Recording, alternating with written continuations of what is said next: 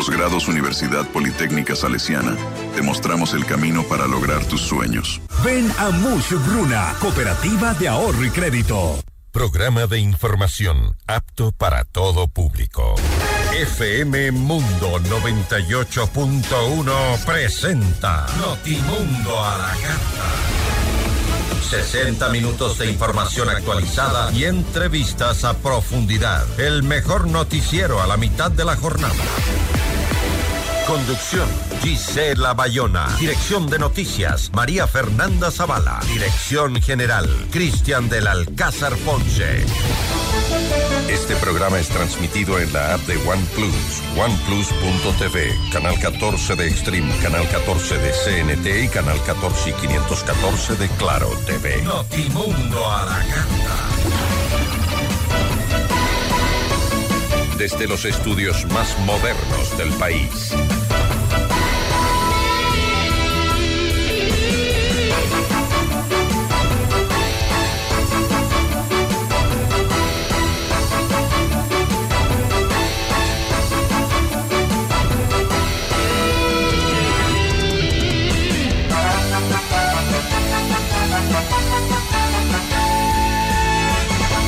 ¿Qué tal? ¿Cómo están? Muy buenas tardes con todos. Gracias por su amable sintonía en este viernes con mucha información en Notimundo a la Carta. En nuestras entrevistas vamos a conversar con Patricia Borja, ella es experta en seguridad social. Hablaremos sobre la vialidad de la propuesta de aumento de aportaciones al IES. También estará con nosotros Jean Paul Pinto, experto en seguridad y defensa. Hablaremos sobre los logros en materia de seguridad del Plan Fénix en estos 100 días de gobierno. De Notimundo a la Carta. La Cancillería solicita a la Embajada de México una autorización para proceder con la captura del ex vicepresidente Jorge Glass. Relevo generacional y cambio en el estilo de hacer política llevaría a la reelección a Novoa, avisora el secretario de Comunicación de la Presidencia.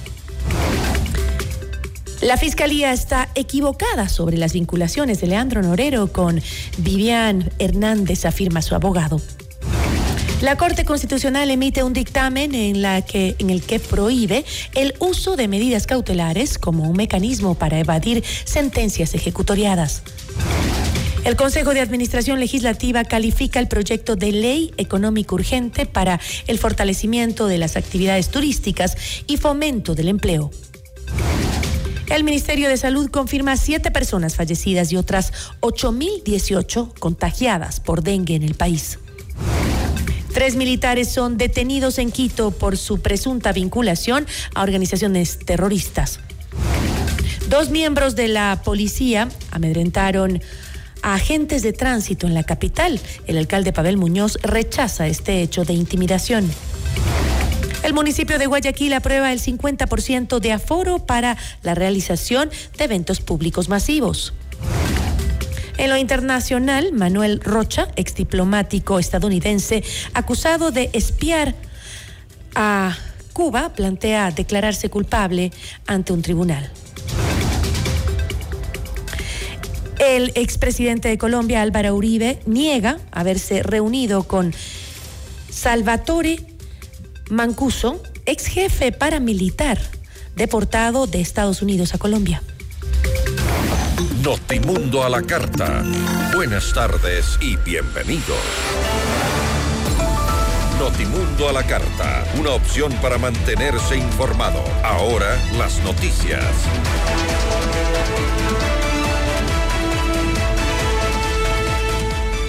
La Cancillería solicitó al gobierno de México una autorización para que la policía ingrese a la embajada de ese país en Ecuador y proceda con la captura del ex vicepresidente Jorge Glass. El ex vicemandatario permanece en calidad de peticionario en la embajada desde diciembre de 2023, cuando presentó un pedido formal de asilo político. De acuerdo con el documento de Cancillería, la disposición se dio por parte del juez Luis Rivera el pasado 2 de enero por el delito de peculado que se sigue en contra de Glass por el caso Reconstrucción de Manabí. En Notimundo Estelar, el abogado de Vivian Hernández Alonso Zambrano, respondió a las acusaciones que vinculan a su defendida con el narcotraficante Leandro Norero. Agregó que no existen pruebas para demostrar dicha afirmación. Se han hecho afirmaciones que no corresponden a la realidad. Mire, Vivian Hernández no tiene ninguna relación con, con el señor Norero ni la ha tenido. Algún abogado, porque yo sí he visto los chapos, le dice al señor Norero que en el evento de que fuese necesario, habría que pensar en recurrir a la abogada Vivian Hernández, le ponen con B pequeña, eh, porque es una persona que tiene muchas influencias, etcétera, etcétera. Pero no existe un chat, una llamada, un WhatsApp, nada que las relaciones a Vivian Hernández con, ni con la defensa de Norero, ni con las gestiones que hacemos abogados en Norero. Al tiempo en que le compran la propiedad, porque es lo que ya se sabe, una operadora de valores y no sé cuántitos, ya Vivian Hernández no ocupaba esas oficinas. A esas oficinas eran ocupadas por quienes la compraron y se afirma, a mí no me conta, que son las personas que estaban anotadas de comprarle la casa del ciudadano Jordán para, entiende, una compañía que en el fondo era de el ciudadano Norero. El Pleno de la Corte Constitucional prohibió el uso de medidas cautelares o la desnaturalización del recurso de habeas corpus como un mecanismo para evadir la ejecución de sentencias ejecutoriadas en el Ecuador. El organismo emitió una resolución con la que revocaron este tipo de beneficios que se habrían concedido a 23 personas. Con esto se restringe el uso de estos recursos para internos que pretendan recuperar la libertad de manera ilegítima de acuerdo con la Corte, no se deberían transformar en una medida cautelar en una acción de habeas corpus como se ha usado últimamente. En otros temas, dos militares en servicio pasivo y uno en servicio activo fueron detenidos en el parqueadero de un restaurante en Quito con 100 mil dólares en efectivo que no pudieron justificar. Ellos aparentemente estarían vinculados a un grupo terrorista. Las Fuerzas Armadas reaccionaron y a través de un comunicado rechazaron cualquier acto vinculado al crimen organizado y se comprometieron a seguir trabajando en la depuración de la institución. Esta captura se da días después de que otro miembro del ejército estuviera involucrado en un intento de robo de armamento militar en Manabí. Cinco presuntos terroristas fueron detenidos en Los Ríos luego de una persecución y varios allanamientos ejecutados por las fuerzas del orden. De acuerdo con la policía, los implicados serían los encargados de almacenar armamento y municiones en viviendas del cantón Ventanas. El comandante general de la policía, César Zapata, indicó que los sospechosos estarían relacionados con el eh, cometimiento de actos extorsivos en la provincia. Tras su detención, se decomisaron seis armas de fuego, varias municiones, 159 cartuchos, tres bombas lacrimógenas, dos radios de comunicación y tres vehículos. Dos policías en servicio activo amedrentaron agentes de tránsito en Quito. Durante un operativo de control, horas después, la agencia eh, confirmó el hecho y rechazó todo tipo de intimidaciones al personal mientras realizaban sus labores al identificar un vehículo sin placas y con vidrios polarizados. Frente a esto, el alcalde de la capital, Pavel Muñoz, expresó su respaldo y enfatizó que este suceso no empañaría las acciones conjuntas entre el municipio y la policía. Con preocupación he visto la reacción de dos policías frente al trabajo que tienen que realizar los agentes metropolitanos de tránsito. Nosotros hemos planteado la seguridad vial, por ejemplo, como una prioridad. Nosotros hemos planteado que el carril exclusivo se cuide. Nosotros hemos planteado diligencia en el manejo del tránsito. Y por eso les respaldo a los agentes de tránsito que el día de hoy han cumplido su trabajo. Los dos agentes de tránsito, particularmente quien busca tomar procedimiento, hacen lo correcto. Le piden a un ciudadano que se identifique piden que el carro que no tiene placas se pueda identificar y reciben ese tipo de reacción intolerable, sobre todo porque el país y la ciudad tienen que estar libres de violencia. Nada costaba que se puedan identificar, nada costaba que le expliquen a la gente de tránsito el procedimiento que estaban tomando y se pueda avanzar. Esto no va a empañar en lo absoluto el buen trabajo que estamos haciendo con la Policía Nacional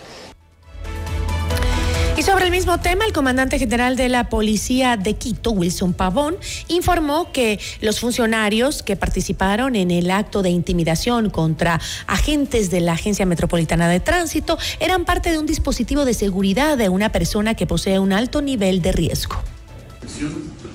Y son parte de la cápsula de seguridad de una persona que tiene alto riesgo a su seguridad personal y familiar en torno a las amenazas activas que mantiene por parte de algunos grupos terroristas aquí en el país. Es así que conforme a los protocolos basados al reglamento que norma las actividades de seguridad y protección a máximas autoridades del Estado, misiones diplomáticas debidamente acreditadas en el Ecuador y sus instalaciones, fue tomado como una amenaza el cruce de las motocicletas que se encontraban realizando los controles de tránsito al vehículo de la cápsula de seguridad. Para ello tenemos antecedentes en los cuales se pudo observar el hecho en la ciudad de Guayaquil y producto de esto, ante esta amenaza fue identificada, fue identificada como amenaza. Notimundo a la carta. Información oportuna al instante mientras realiza sus actividades al mediodía.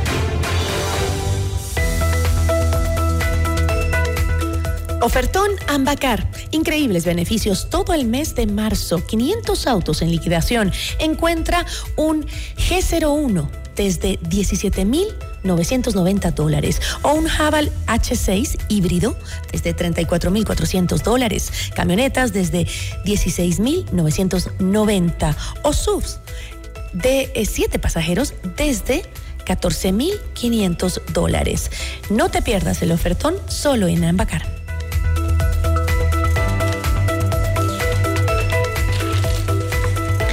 Lo que necesitas lo puedes lograr con créditos de Mushukruna a nivel nacional. Crédito para tu negocio, tu nuevo vehículo, compra de productos, emprendimientos, estudios, tu casa o lo que necesites. Estamos en todo el Ecuador. Además, puedes adquirir el libro del abogado Luis Alfonso Chango en todas las agencias de Mushukruna o pedirlo a domicilio. Comunícate al 098 536 6772. Posgrados de la Universidad Politécnica Salesiana, no solo que perfeccionas tus habilidades y conocimientos, sino que también mejoras tus ideas en innovación. Te ofrecemos laboratorios con tecnología de vanguardia en todas las sedes a nivel nacional. Decídete y lidera en posgrados de la UPS. Inscríbete en posgradosups.edu.es o también puedes escribirnos al 093 966 7574.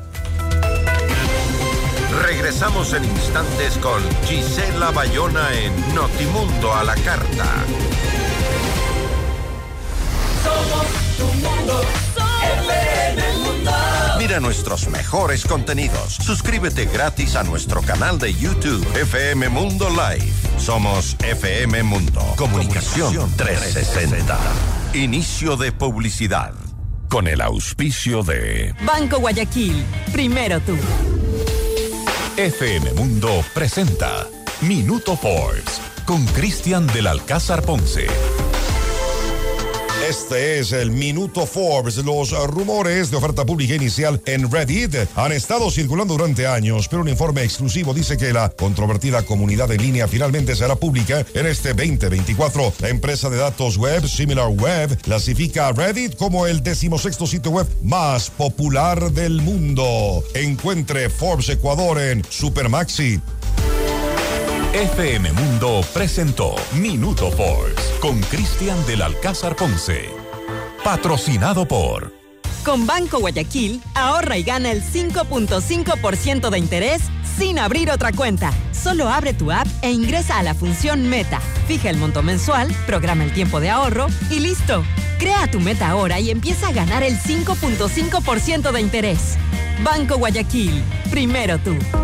En esta es la hora. Son las 13 horas, con 16 minutos. Seamos puntuales, FM Mundo. En un año un niño aprende a caminar para nunca más parar. En un año una persona puede viajar por todo el mundo para cumplir un sueño. En un año un deportista élite puede ganar una Olimpiada y enorgullecer a todo un país. En un año miles de profesionales estudiarán las mejores maestrías en posgrados Universidad Politécnica Salesiana. La decisión, la pasión y la dedicación son tuyas. No postergues tu progreso y tu futuro. En posgrados Universidad Politécnica Salesiana, te mostramos el camino para lograr tus sueños. Decídete y lidera. Inscripciones abiertas. ¿Aló? Prima, ¿cómo está? ¿Cómo va el negocio? Bien, prima. Le hice caso y aumenté los productos gracias al crédito Muchugruna. Qué bueno, prima. Y ahora están en todo el Ecuador. Cuéntele a la familia. Apoyamos todas sus iniciativas y le damos crédito para lo que necesite. Negocio, estudios, viaje, vehículos y más. Hasta 30 mil dólares, sin base y sin garante. Acérquese a la agencia más cercana y solicite su crédito en todo el Ecuador. Aplica condiciones. Abogado Luis Alfonso Chango, gerente general. Estamos en el centro norte y sur de Quito.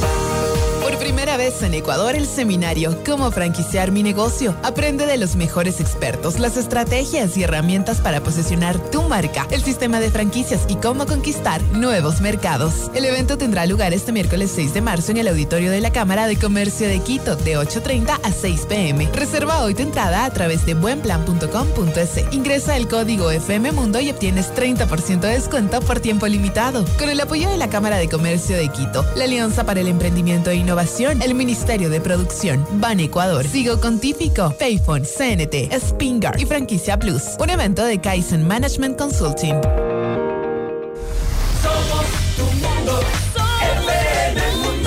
Somos FM Mundo. Comunicación 360. Fin de publicidad. Este programa es transmitido en la app de OnePlus, oneplus.tv, canal 14 de Extreme, canal 14 de CNT y canal 14 y 514 de Claro TV. Continuamos en Notimundo a la Carta, una opción para mantenerse informado con Gisela Bayona.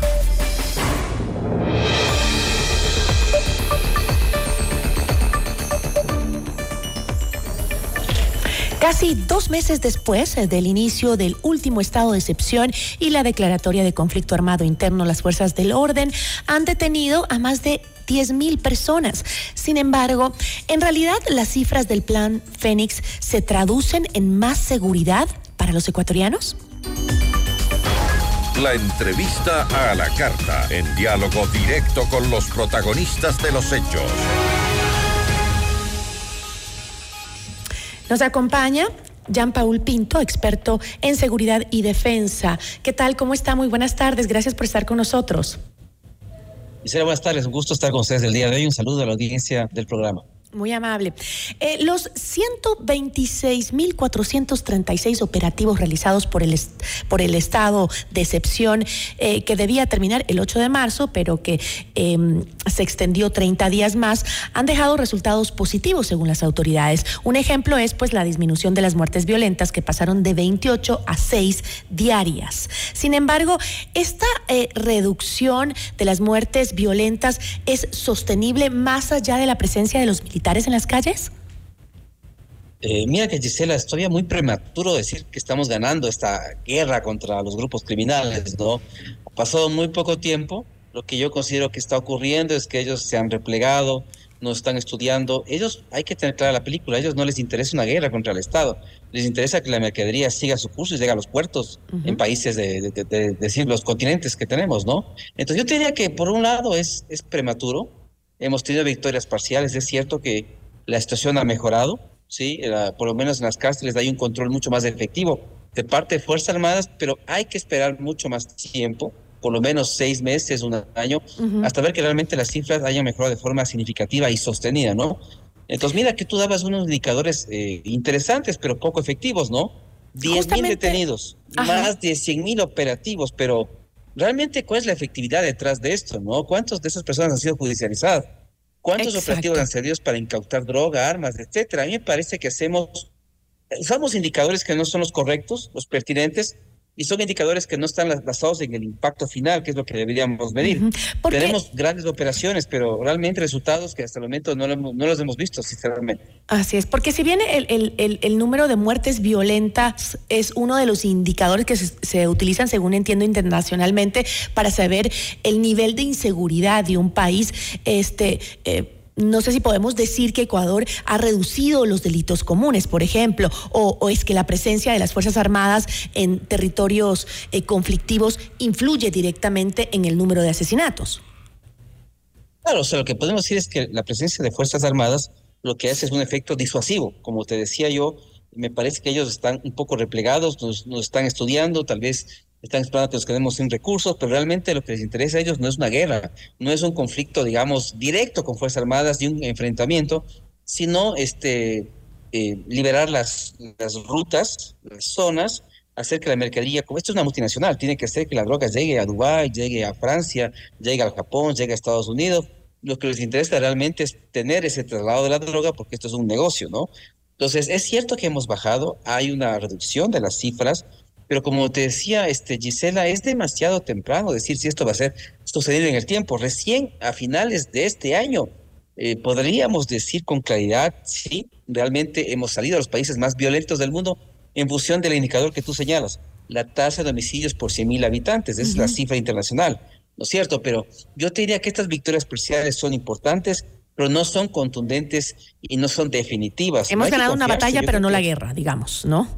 Claro, yo creo que lo peor que nos puede pasar, Giselle, es confiarnos, subestimar al rival, como alguna vez lo hizo el presidente, dijo, pero Fito no es Pablo Escobar, pero Fito es un tipo muy peligroso. Entonces yo te diría que no está bien que subestimemos, que nos confiemos, que pensemos que esto ya se acabó, que, en 30 días más esto ya se terminará. Pero yo creo, que, más que el, el, Fito es eh, o no un Pablo Escobar, creo que el presidente más se refería a que Fito es uno más de los líderes, ¿no? No está, no es que eh, solo Fito es el, líder importante que este, genera delincuencia en el país, sino que está como más diversificado el narcotráfico en nuestro, en nuestro país. En la época de Pablo Escobar era Pablo Escobar, el gran líder del narcotráfico. Creo que aquí tenemos varios y creo que a eso se, refería más el, el, presidente. Es decir, la lucha no es solo contra Fito, encontremos a Fito, sino hay que trabajar con, con, todos los líderes que tenemos en este país que manejan eh, la situación o el comercio de la droga. Pero, por ejemplo, lo que tú decías me interesa mucho porque, por ejemplo, en Quito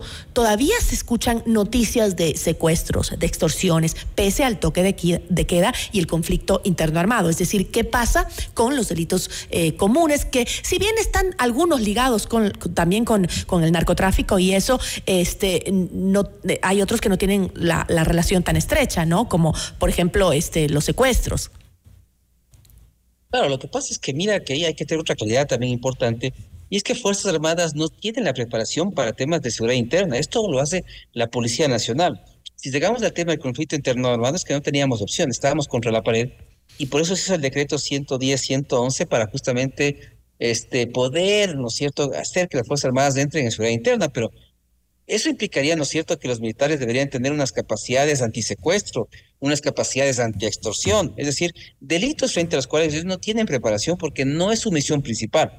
En la Constitución, en la ley es súper claro. La tarea de ellos es la soberanía, la integridad territorial, pero no los delitos, digamos, comunes que suceden todos los días en la ciudad de Quito, ¿no? Y eso no ha disminuido, pues, Gisela.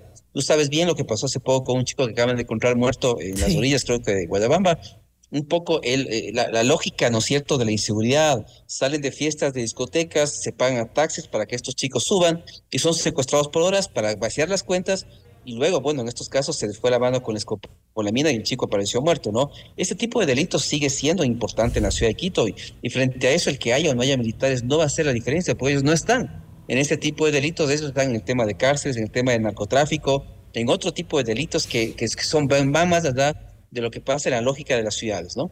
Ahora también eh, hay otro tema importante que, que, tú lo mencionaste al inicio y es qué sucede con las detenciones señaladas por el gobierno como un éxito del plan Fénix. Es decir, en el marco de los más de 10 mil detenidos, los datos de la Fiscalía General del Estado muestran un panorama que no es tan alentador como, este, como parecería, pues solo 494 de los 10.000, de las 10.000 personas detenidas, tienen un proceso legal en marcha. Esto quiere decir que solo el 5% están atravesando un proceso legal. Entonces, eh, se anuncia por un lado las detenciones, que está bien, eso implica que ha habido un trabajo detrás, pero eh, ¿qué pasa con estos? ¿Van a volver a las calles porque no tienen un proceso legal en, en marcha?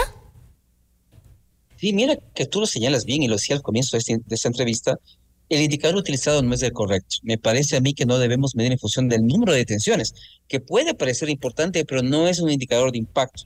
Lo que nos interesa es ser efectivos, es decir, así yo haga muchas menos detenciones, ponte que hagamos mil, pero de si de, esas 1994 son terroristas, somos efectivos. Entonces, el, problema no está en detener a mucha gente, sino que eh, los que detengamos realmente sean los que buscamos y sean los que hay evidencia y pruebas concretas contra ellos, porque lo contrario, se detiene a mucha gente simplemente para decir que hace, se hace un buen trabajo, pero cuando ya llega la fiscalía, llega delante de un juez, las evidencias tal vez no son suficientes, las pruebas no son suficientes o no se presenta el caso de forma correcta. Hay muchas posibilidades en el tema de que realmente sean judicializados. Exacto. Entonces mira que Gisela, realmente no es porque detengamos a mucha más gente que somos muy buenos, más bien yo te diría que detengamos a menos pero que los que tengamos realmente sí tengamos pruebas. Entonces, eh, la pregunta sería, la, la, pregunta sería más bien, este, ¿cuántos eh, de esos detenidos y de esos operativos representan realmente eh, la lucha contra el terrorismo? No, te, no, no sé si se nos cortó la conexión, ¿me escuchas? Ay, parece que se nos cortó la conexión eh, con Jean-Paul Pinto, experto en seguridad y defensa. Estábamos conversando sobre las detenciones eh, que se han registrado en el país. 10 mil detenciones. Ahí estamos de nuevo, de vuelta. Te comentaba que entonces la pregunta más bien debería plantearse de la siguiente manera. ¿Cuántos de estos operativos y de estos detenidos representan realmente eh, o están relacionados realmente con la lucha contra el terrorismo? Ay, qué pena. Parece que eh, estamos perdiendo la señal con Jean Paul. Este. Bueno, tenemos algunos eh, temas que estábamos conversando. Hablábamos eh, de em, el bajo nivel de judicialización de los casos de los detenidos. Es decir, solo un 5% de los 10 mil detenidos en el Plan Fénix tienen un proceso judicial. Ya tenemos de nuevo a Paul, ¿verdad? A Jean Paul. Sí. Sí, Entonces, mira que esto, Gisela, es un tema de eficiencia de recursos, porque gastamos muchos recursos para muy pocos resultados. Yo diría que lo que está pasando es que tenemos un mal uso de los recursos públicos de policía y de militares y no estamos siendo efectivos en la cantidad de gente que realmente puede ser judicializada. Sería mejor que hagan menos operativos, más enfocados, más especializados con resultados de impacto. Entonces yo diría, Gisela, que hemos sido ineficientes de este tiempo porque hemos capturado a mucha gente con 5% de resultado efectivo, ¿cierto? Con pocas judicializaciones. Entonces, mira lo que es ¿no es cierto?, emprender tantos operativos con militares, con policías, que implica gasolina, traslados, viáticos, tantas cosas, para tener pocos resultados. Entonces significa que debe haber un giro en la política nuestra, darle más énfasis al tema de la efectividad, de la eficacia. Yo diría menos operativos, pero mucho más contundentes, porque si no, lo contrario, lo que queremos demostrar es que estamos haciendo muchas cosas, pero con pocos resultados, ¿no? Es, como, es como si tú estudiaras durante 10 días para un examen y al final sacas 3 o sea, ¿para qué te quedaste estudiando 10 días? Hubieras estudiado uno para sacar la misma nota. Bueno, y también el tema eh, de las cárceles, el control de las cárceles, eh, que, bueno, se ha sentido que en realidad eh, vemos a las Fuerzas Armadas adentro, vemos el trabajo, vemos que día tras día se hacen operativos internos en las cárceles, porque esto ha sido día tras día que se hacen decomisos al interior de las cárceles y que este, se ve trabajo, ¿no? Pero por otro lado, llevan a los medios a ver cómo, cómo, cómo, cómo está la situación y el control que tienen, pero hay fugas. Entonces eso también le dice a la ciudadanía, a ver, ¿Estamos controlando o no estamos controlando las cárceles? Que no es una panacea, ¿no? Y el problema ahí, ¿cuál es la rentabilidad del narcotráfico? Hasta que no combatamos eh, la rentabilidad del narcotráfico, Gisela, esto va a seguir pasando. Entonces, el gran tema que no hemos querido debatir es la legalización de las drogas, es el tema del lavado de activos, ¿no es cierto? Hay que atacar la parte financiera de los grupos criminales. De lo contrario, ellos van a cooptar militares, policías, fiscales, como en el metástasis, ¿no? Y además, lo otro que nos preocupa es, ok, los militares van a salir ¿quién se va a quedar en lugar de ellos? A mí me parece que el SNAI debería trabajar primero en un plan de reestructura total. Y ese plan creado implementado, ahí sí por etapas los militares podrían salir. Pero imagínate lo que es que el SNAI no tenga hasta un plan de reestructura, ni creado ni ejecutado, y ya estemos pensando en qué momento van a salir los militares. Entonces, va a ser muy triste porque todo lo que hemos avanzado con los militares, ¿no es cierto?, en control, en que han encontrado armas, esta suite de lujo, ¿no es cierto?, estas prebendas que tenían los, los PPLs, va a regresar, porque una vez que ellos salgan, nuevamente el control pasará a los grupos criminales lastimosamente. Entonces yo te diría, Gisela, que el otro gran foco que tenemos que darle todo el énfasis es al SNAI. Fortalecer, reestructurar, hacer este plan, implementar y recién ahí, mira que nos tomará por lo menos un año o dos. No es que lo, es, de, días, ¿no? sí, no será que los fácil. militares tendrán que seguir por lo menos un año o dos años más hasta que realmente ellos puedan dejar las cárceles a una entidad segura, no cooptada, profesional, técnica, con todo lo necesario para gestionar una cárcel. Y eso va a tomar muchísimo tiempo. Jean Paul, muchísimas gracias. Gracias, Gisela, por la invitación. Un saludo a toda la audiencia de la radio. Muchísimas gracias. Jean Paul Pinto, experto en seguridad y defensa. Regresamos en instantes con Gisela Bayona en Notimundo a la Carta. Somos tu mundo, FM Mundo. Mira nuestros mejores contenidos. Suscríbete gratis a nuestro canal de YouTube FM Mundo Live. Somos FM Mundo. Comunicación 360. Inicio de publicidad. En tu mundo, esta es la hora.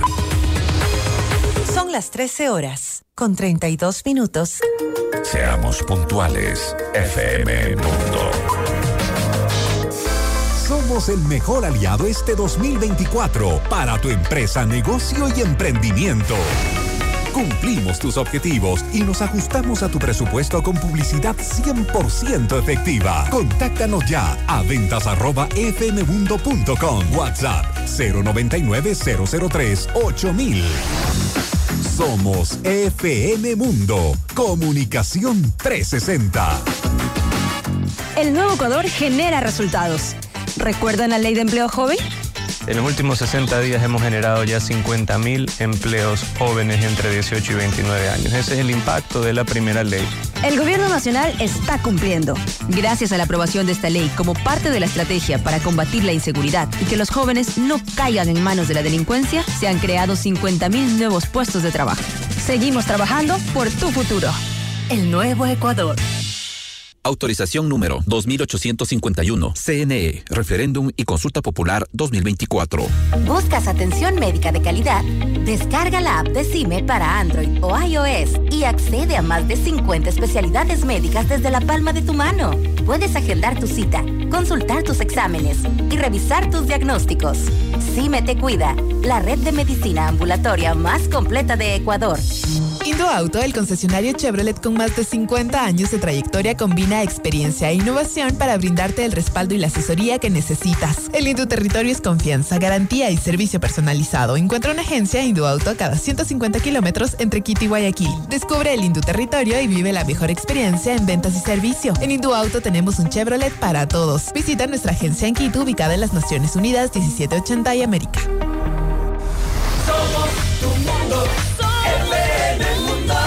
Somos FM Mundo. Comunicación 360. Fin de publicidad. Le invitamos a escuchar nuestro siguiente programa. 14 horas. Café FM Mundo. Con Nicole Cueva, Carla Sarmiento y Marisol Romero. Este programa es transmitido en la app de OnePlus, oneplus.tv, canal 14 de Extreme, canal 14 de CNT y canal 14 y 514 de Claro TV. Continuamos en Notimundo a la Carta, una opción para mantenerse informado con Gisela Bayona. Notimundo a la Carta, una opción para mantenerse informado. Ahora las noticias.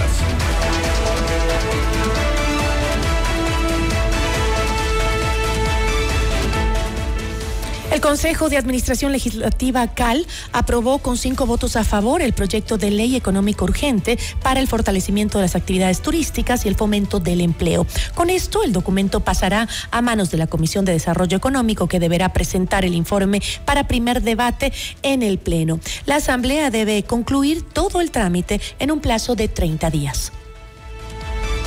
El presidente Daniel Novoa estará fuera del país por siete días para cumplir con agenda en Estados Unidos y Canadá.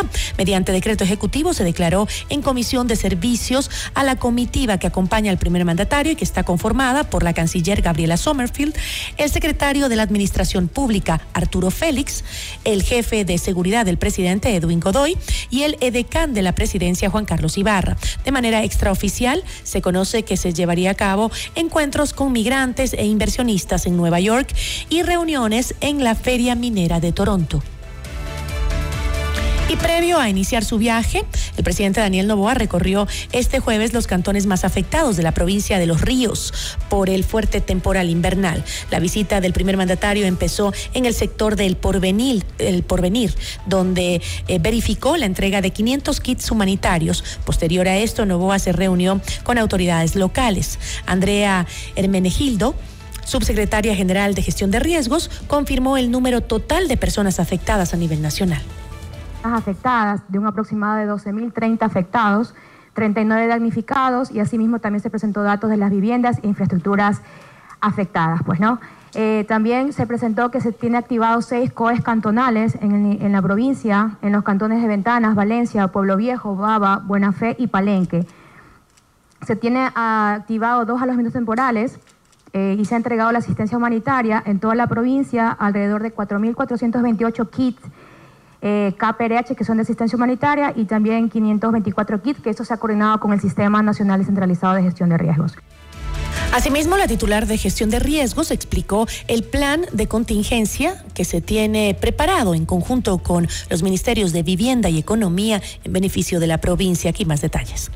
Se va a trabajar en conjunto con el MIDUBI para un plan habitacional de 100.000 viviendas el MEF también informó que se desembolsó en este mes de febrero 13.44 millones de dólares en toda la provincia de Los Ríos, en todos sus niveles de gobierno, para la atención, además de las becas, que se va a dar a 2.500 becas a la provincia de Los Ríos, que se va a trabajar en conjunto con el, con el, con el gobierno y también la provincia, además del sector eh, de agricultura, que también se van a hacer diferentes actividades o, planificación de actividades en conjunto con el gobierno. Em, eh, también se y solicitudes ah, de maquinaria por parte de la prefectura, también el terreno, terrenos, pero esto se va a trabajar de manera coordinada con el MIDUBI para el plan habitacional de 100.000 viviendas. El subsecretario de Vigilancia, Prevención y Control de la Salud, Ricardo Bisueta, detalló la situación del país frente al contagio por dengue. agregó que en comparación con el año anterior se registra un aumento de los casos. La semana epidemiológica número 8, que correspondería al corte del 29 de febrero hasta ayer, teníamos registrados, según el Sistema Nacional de Vigilancia, 8.018 casos de dengue a nivel nacional. Eh, tenemos un fallecido más, eh, actualmente son siete fallecidos, un niño, tres adolescentes y tres adultos. Bueno, el grupo poblacional más afectado está entre los 20 y los 49 años. Sin querer decir eso, que entre los 10 y 14 no estemos, también tenemos casos bastante elevados en esa población pero el grupo más afectado está entre los 20 y los 49 años de edad. ¿Hombres, mujeres? Casi a la par, un poco más las mujeres que los varones, pero casi van a la par en cuanto a la afectación. Comparado con el año anterior, para este 2024 tenemos un poco más elevado el número de casos para la misma fecha. Eh, seguramente, eh, de acuerdo a lo que hemos podido observar, el comportamiento climático ha favorecido un poco a esto. El incremento de los vectores ha aumentado bastante con esto de las lluvias. Asimismo, em, el subsecretario explicó que Manabí y Santo Domingo de los Áchilas son las provincias más afectadas por el dengue, cuyo virus ha aumentado durante los últimos años. El mosquito no tanto ha mutado, lo que ha mutado es el virus del dengue. Eh, en cierto sentido, los genotipos van cambiando. En este caso, ya tenemos el serotipo 2 del dengue. En nuestro país circulan tres de los cuatro serotipos actualmente. En este caso, el serotipo del dengue 2 ha tenido un cambio, diríamos así, una adaptación y tiene un nuevo genotipo que se llama Cosmopolitan, que viene migrando y junto con la migración que estamos teniendo, este flujo migratorio, desde Colombia y Perú, ha entrado ya a nuestro país desde el año pasado, más o menos de septiembre y noviembre.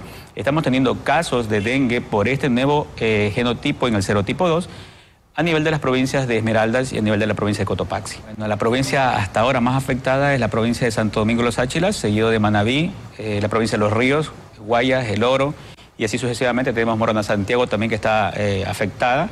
Parte de la provincia de Cañar también tiene problemas. De igual manera, Bisueta señaló que más del 85% de los eh, contagiados no presentan complicaciones de salud. Sin embargo, instó a la población a no automedicarse en caso de sentir mayores afectaciones. Entonces, cuando el agua se renueva muy fácilmente, como lo está pasando ahorita con las lluvias constantes, no aparece el mosco. Cuando deja de llover es que aparece. Entonces, en estas provincias donde la, la, época lluviosa es un poco controlada o menor, es que tenemos el caso de aumento de vectores. Bueno, tenemos nosotros las tres formas. En otros temas, con respecto a las reformas al Código Laboral aprobadas por la Asamblea, la ministra de Trabajo, Ivonne Núñez, puntualizó que en caso de, de, denunciarse acoso laboral, será el sistema judicial quien determinará si existieron vulneraciones. El Ministerio sustancia el trámite de visto bueno de acuerdo al artículo 173, pero es el sistema judicial el que finalmente determina determina si la decisión tomada y asumida por el inspector de trabajo en el momento de la sustanciación del acoso laboral reúne los requisitos que la ley obligatoriamente determina. Por tanto, el acoso laboral no es una figura nueva dentro del ordenamiento jurídico del Ecuador. La ley lo que plantea son nuevas causales para determinar si en efecto el acoso laboral existió o no existió contra una persona determinada. Esas causales que establece este, esta resolución emitida en esta ley por parte de los legisladores será sustanciada en el sistema judicial. El director del SRI, Damián Larco, detalló las recaudaciones obtenidas por el fisco por concepto de las autorretenciones de enero y febrero de este año.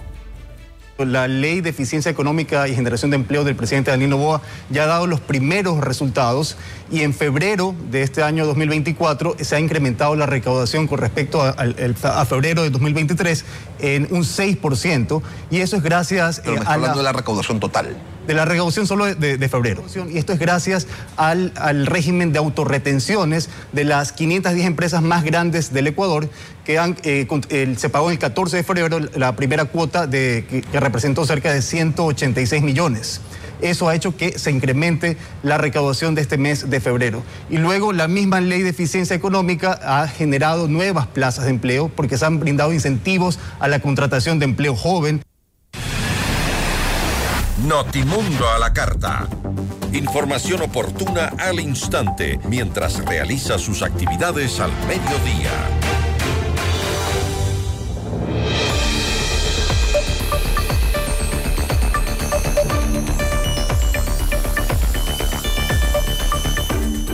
Subir aportes del afiliado y patronal hasta el 30% y los años promedio para calcular pensión son algunas de las propuestas del Instituto Ecuatoriano de Seguridad Social para brindar sostenibilidad a este sistema.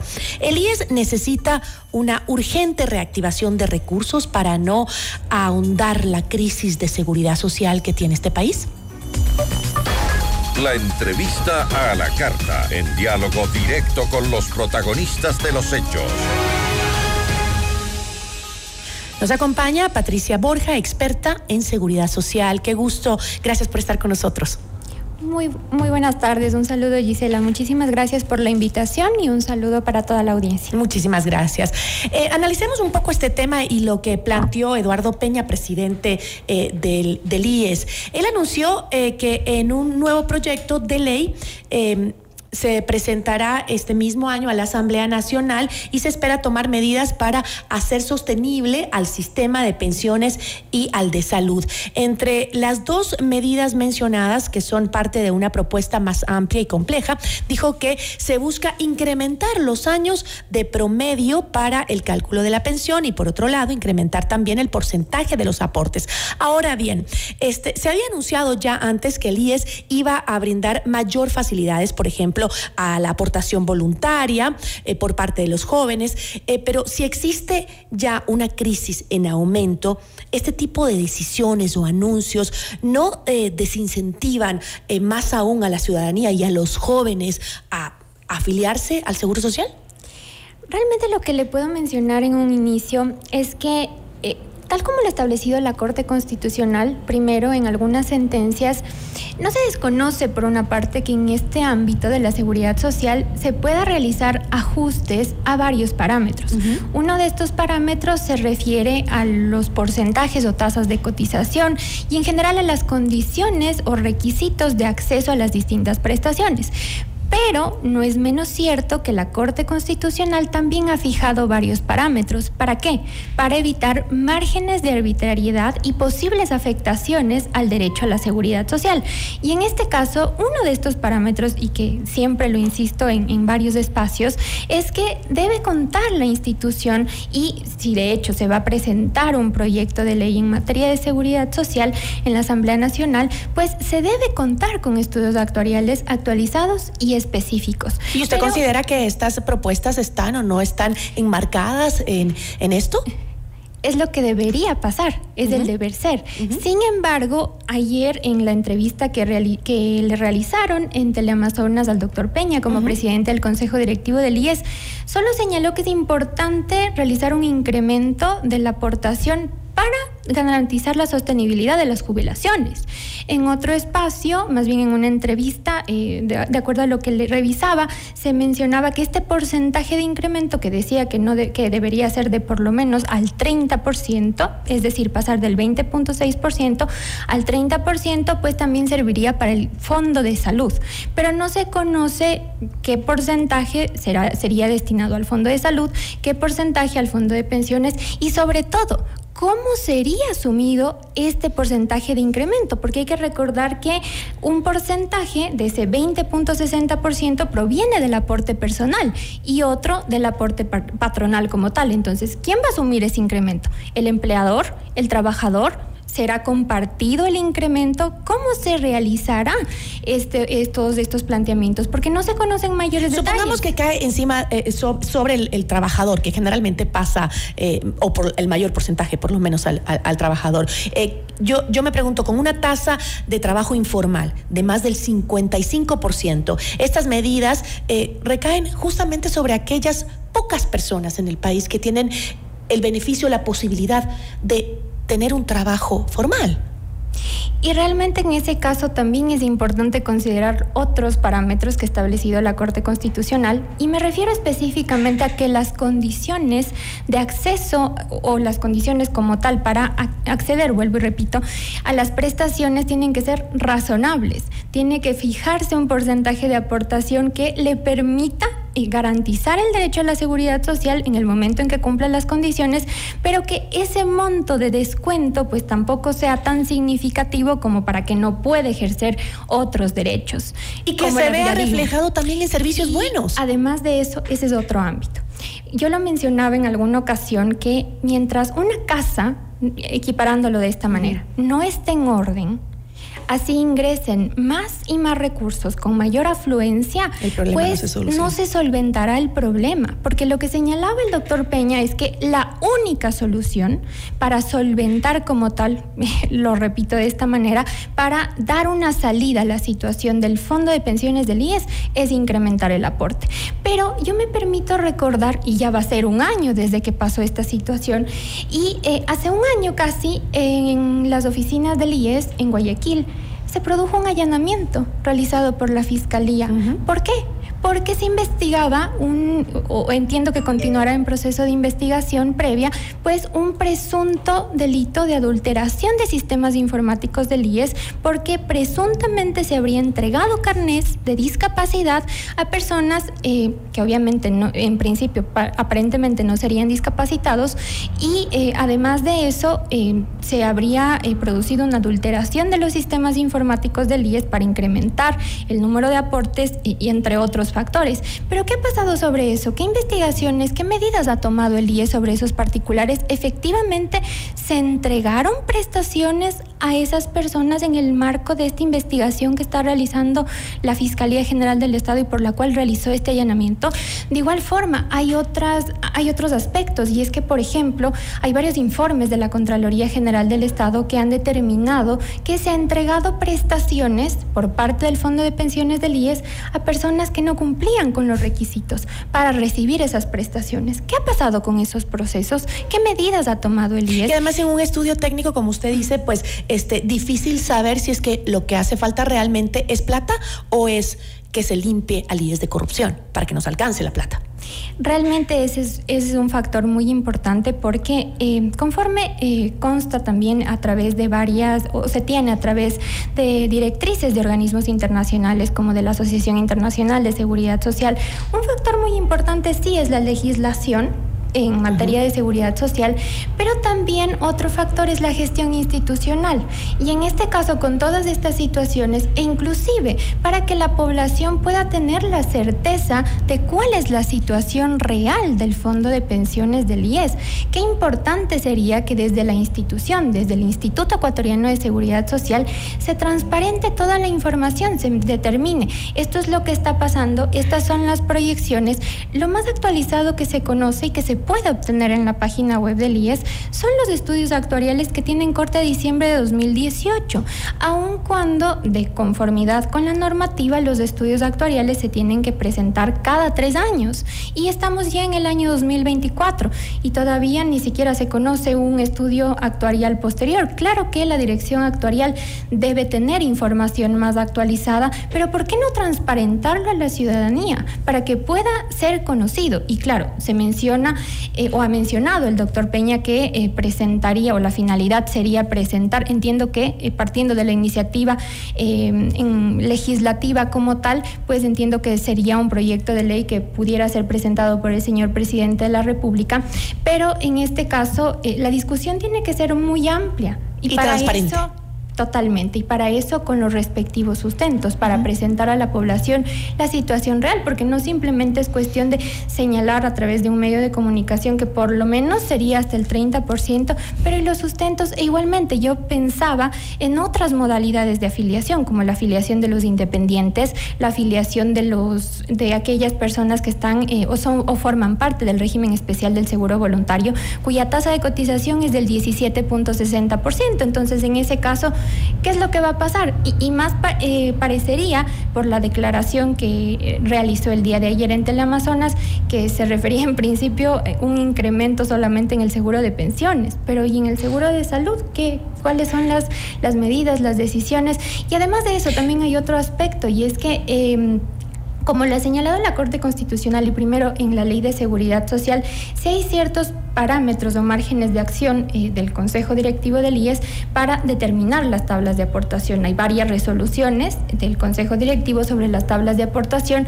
eh, y no necesariamente se requeriría una reforma a la Ley de Seguridad Social, pero también considerando cuál es el escenario y la situación económica que tenemos en nuestro país y los niveles tan altos de informalidad, eh, es es indispensable analizar todos estos factores para evitar que se produzca un perjuicio mayor. Y, en este ámbito de contrataciones eh, eh, o contradicciones, mejor dicho, Gisela, eh, yo escuchaba con mucha preocupación que el doctor Peña a pesar de que señala que se debería incrementar el aporte como única solución, por otro lado está planteando un proyecto de afiliación sub-24 por 50 dólares o 50.60 que he señalado en otros espacios. Es decir, prácticamente 30 dólares menos de la aportación mínima de los afiliados. No se conoce, en principio señaló que era una afiliación voluntaria o sería una afiliación voluntaria, luego parece como independiente, pero no hay certezas. Ahora, eh, analicemos un poco este eh, problema eh, incluso más estructural que tiene el IES, que es el, el, que según los últimos datos del, del, INEC, la población ecuatoriana está envejeciendo a ritmo más acelerado. Em, y esto pues, va a generar problemas, eh, pasando de ser de una población mayoritariamente joven a una eh, con altos índices de vejez para el 2030 y aún mucho más para el 2050. Esto sumado que, a, que los jóvenes son quienes eh, recaen, como decíamos, en el trabajo informal. ¿Qué, ¿Quién va a sustentar la jubilación de las próximas generaciones? Por eso, bueno, primero me permito mencionar que ha habido algunas observaciones o alertas respecto de los resultados del censo Mm. realizado por el Instituto Sí, Nacional de es. Estadísticas y Censos. Entonces, eh, en cuanto a la calidad de la información, sería muy importante revisar y considerar este particular. Claro que también el IES tiene la responsabilidad de llevar información sobre todos estos temas, pero es una realidad a la que se enfrentan los fondos de pensiones como el nuestro, que es aplicable al IES, eh, debido a que eh, tiene un modelo de reparto por el cual, como usted lo señalaba, los afiliados activos financiamos con nuestros aportes aquellos que ya son jubilados. Aquí me parecería interesante y como eh, ha sido planteado en, en varios espacios, inclusive por la comisión interdisciplinaria que creó el anterior gobierno del, pres- del Ujú. expresidente Guillermo Lazo, optar por esquemas eh, multipilar. Obviamente no se puede prescindir de la solidaridad intergeneracional porque es un principio reconocido por nuestra constitución, pero sí se podría eh, implementar o plantear esquemas que pudieran resultar un poco atractivos para eh, los jóvenes, sobre todo para pueda, eh, fomentar este ahorro. Por ejemplo, una de las figuras que están previstas actualmente en el Código del Trabajo se relaciona con la jubilación patronal. La jubilación patronal ahora mismo genera muchos inconvenientes porque no se brinda un tratamiento igualitario o, de la misma forma a todos los trabajadores porque simplemente pueden acceder quienes hayan trabajado por 25 años o más para un mismo empleador, sea de forma continua o interrumpida. Hay una proporcional, una jubilación proporcional, eh, 20 años y, y menos de, de 25 siempre que haya existido un despido. Pero en general eh, se produce un desincentivo cuando ya llegan a los 19 años por la carga que representa. Entonces se podría modificar, y de hecho este es uno de los planteamientos que, que fueron tomados en cuenta por parte de esta comisión interdisciplinaria, en el sentido de modificar esta figura para que pase a ser más bien un fondo de ahorro al que puedan aportar eh, tanto el empleador así como el asegurado para eh, tener una, una cuenta individual como tal y que pueda hacer un ingreso adicional. Pero también hay, hay otras posibilidades, eh, por ejemplo, mencionaba en mi trabajo de titulación, por ejemplo, que eh, en el caso de los afiliados más bien eh, que son independientes o voluntarios, eh, plantear la posibilidad de que tengan una cuenta individual en la que puedan ahorrar, eh, obviamente de acuerdo con sus posibilidades económicas, pero para que puedan eh, generar un fondo que les permita tener eh, un monto adicional al momento en que vayan a jubilarse. Alternativas hay entonces. Eh, su criterio entonces para cerrar es un poco que el IES está o, o se están planteando algunas reformas parche que realmente no cambian los problemas estructurales que tiene la seguridad social. Exactamente. ¿Por qué motivo? Porque también me permito mencionar algo y es que en el año 2001 entró en vigencia la Ley de Seguridad Social que planteaba dos regímenes, un régimen de transición financiado mediante reparto y un régimen mixto que nunca pudo ser implementado porque las dos, eh, dos disposiciones que eran las piedras angulares de este régimen que combinaba la solidaridad intergeneracional con el ahorro obligatorio fueron declaradas inconstitucionales. Entonces, desde el año 2001 en adelante, ya casi van a ser 23 años de vigencia de la Ley de Seguridad Social y todos los asegurados estamos sujetos al régimen de transición. Entonces, ¿por, por qué no se puede comenzar a, a discutir sobre una reforma estructural al seguro de pensiones, al seguro de salud que tiene varios problemas financieros para evitar que continuemos en esta dinámica de una normativa dispersa, contradictoria en muchos casos y con varias disposiciones que han sido declaradas inconstitucionales, como lo ha señalado la OIT, porque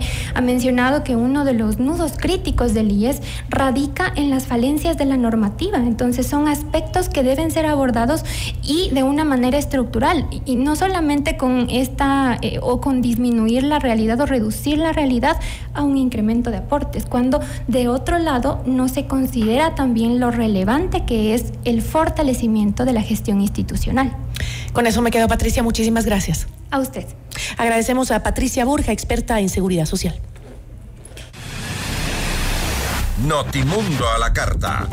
Información oportuna al instante mientras realiza sus actividades al mediodía.